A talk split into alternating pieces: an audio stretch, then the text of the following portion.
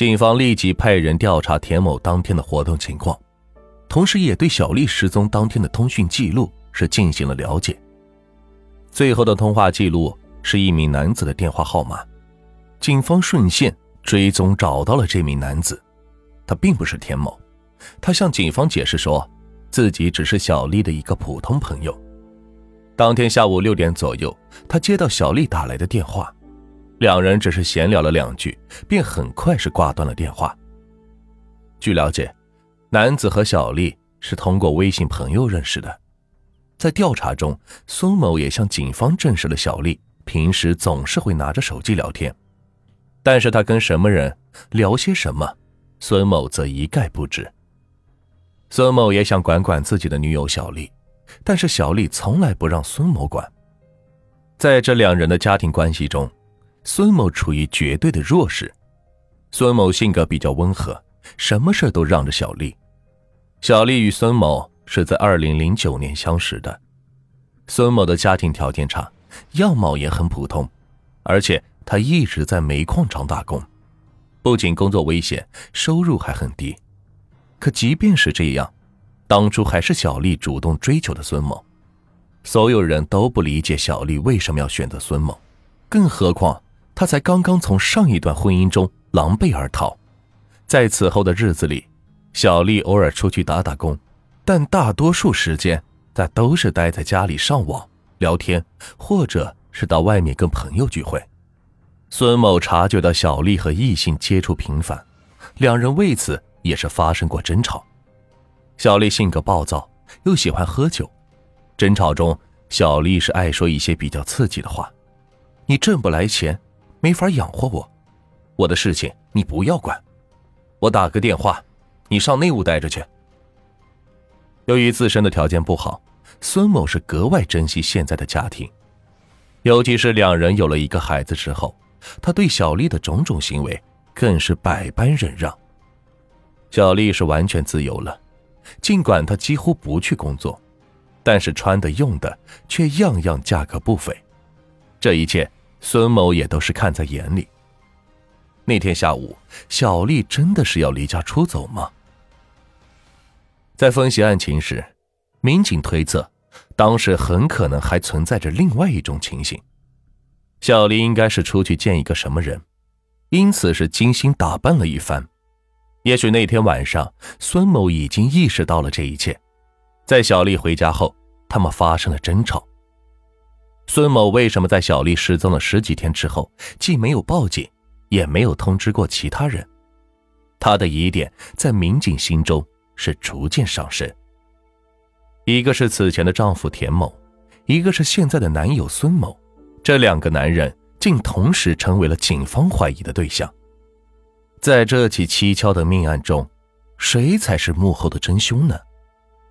民警随即对这两人。当天的活动轨迹是进行了调查，最终排除了孙某的作案嫌疑。经过进一步的调查，从时间空间上也是完全排除了田某的作案嫌疑。杀害小丽的凶手竟然还另有其人。警方将调查的目标集中在了小丽的密切联系人里。通过筛查，他们有了一个重大的发现：一个名叫做李某的男人。曾在小丽被杀害后不久，突然离开了杨远。莫非李某就是杀害小丽的凶手呢？民警随即调取了李某家附近的监控录像，发现他在案发后的第二天曾骑着一辆摩托车外出，而他摩托车上驮着的纸箱和编织袋，则与在埋尸现场发现的包装物是高度吻合。由此，警方确定。李某具有重大的作案嫌疑。随后，民警远赴四川成都，将李某成功抓获。在李某家的厢房里，警方发现了大量的血迹，这里是他分尸的作案现场。在证据面前，李某对其杀害小丽的犯罪事实是供认不讳。据李某交代，他和小丽是通过微信认识的。李某开了一家宠物店。小丽则经常找到他，说要购买宠物。两人见过一次面之后，虽然生意没有做成，但还是互相留了电话。这一天下午，小丽又主动联系李某说要购买宠物，李某便让他到家中看货。刚好李某家正在吃饭，也叫上小丽一起吃。小丽在中午聚会时就已经喝了很多的酒，但是面对李某的邀请，她也没有拒绝。两人喝完了之后，就在李某家里找夜光表。巧合的是，期间李某的老婆是打来了电话，李某并没有接听，但是小丽却把手机给拿了过来。小丽就用自己的手机给李某的老婆是发了一条短信：“你的丈夫什么时候跟你离婚？”李某老婆给小丽是打来了电话，两个女人在电话里吵的是不可开交。挂断电话后，小丽是十分生气，她对李某说。他要到李某妻子的单位去把事情当面说清楚。小丽对李某说：“你以为老娘是吃素的？你玩完了就没事了。”小丽气冲冲的走出了房间，在院子里，她拨打了一个电话，感觉是让朋友帮忙过来解决事情。李某并没有听清小丽对对方说了些什么，他害怕小丽真的带人去找自己的老婆闹事，情急之下，李某便从屋里。拿出了一根电线，从背后是勒住了小丽，然后在院子里把尸体碎尸了。第二天白天，李某向朋友借了一辆摩托车，将尸体分两次抛到了县城的两个地方。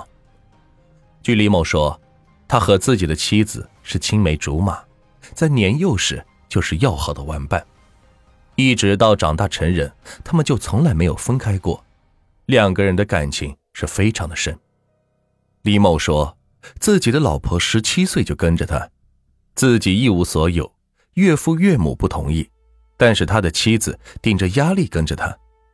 被逮捕之后，李某曾多次向民警提出想再见一见自己的妻子，他希望能够当面向妻子道歉。然而，无论多么真诚的道歉，也是无法让这一切重新来过。从李某酒后失控的那一刻起。整个事件已经以他意想不到的方式，瞬间恶化成了一场悲剧。很快，张家口市中级人民检察院将以故意杀人罪和盗窃罪对李某提出公诉。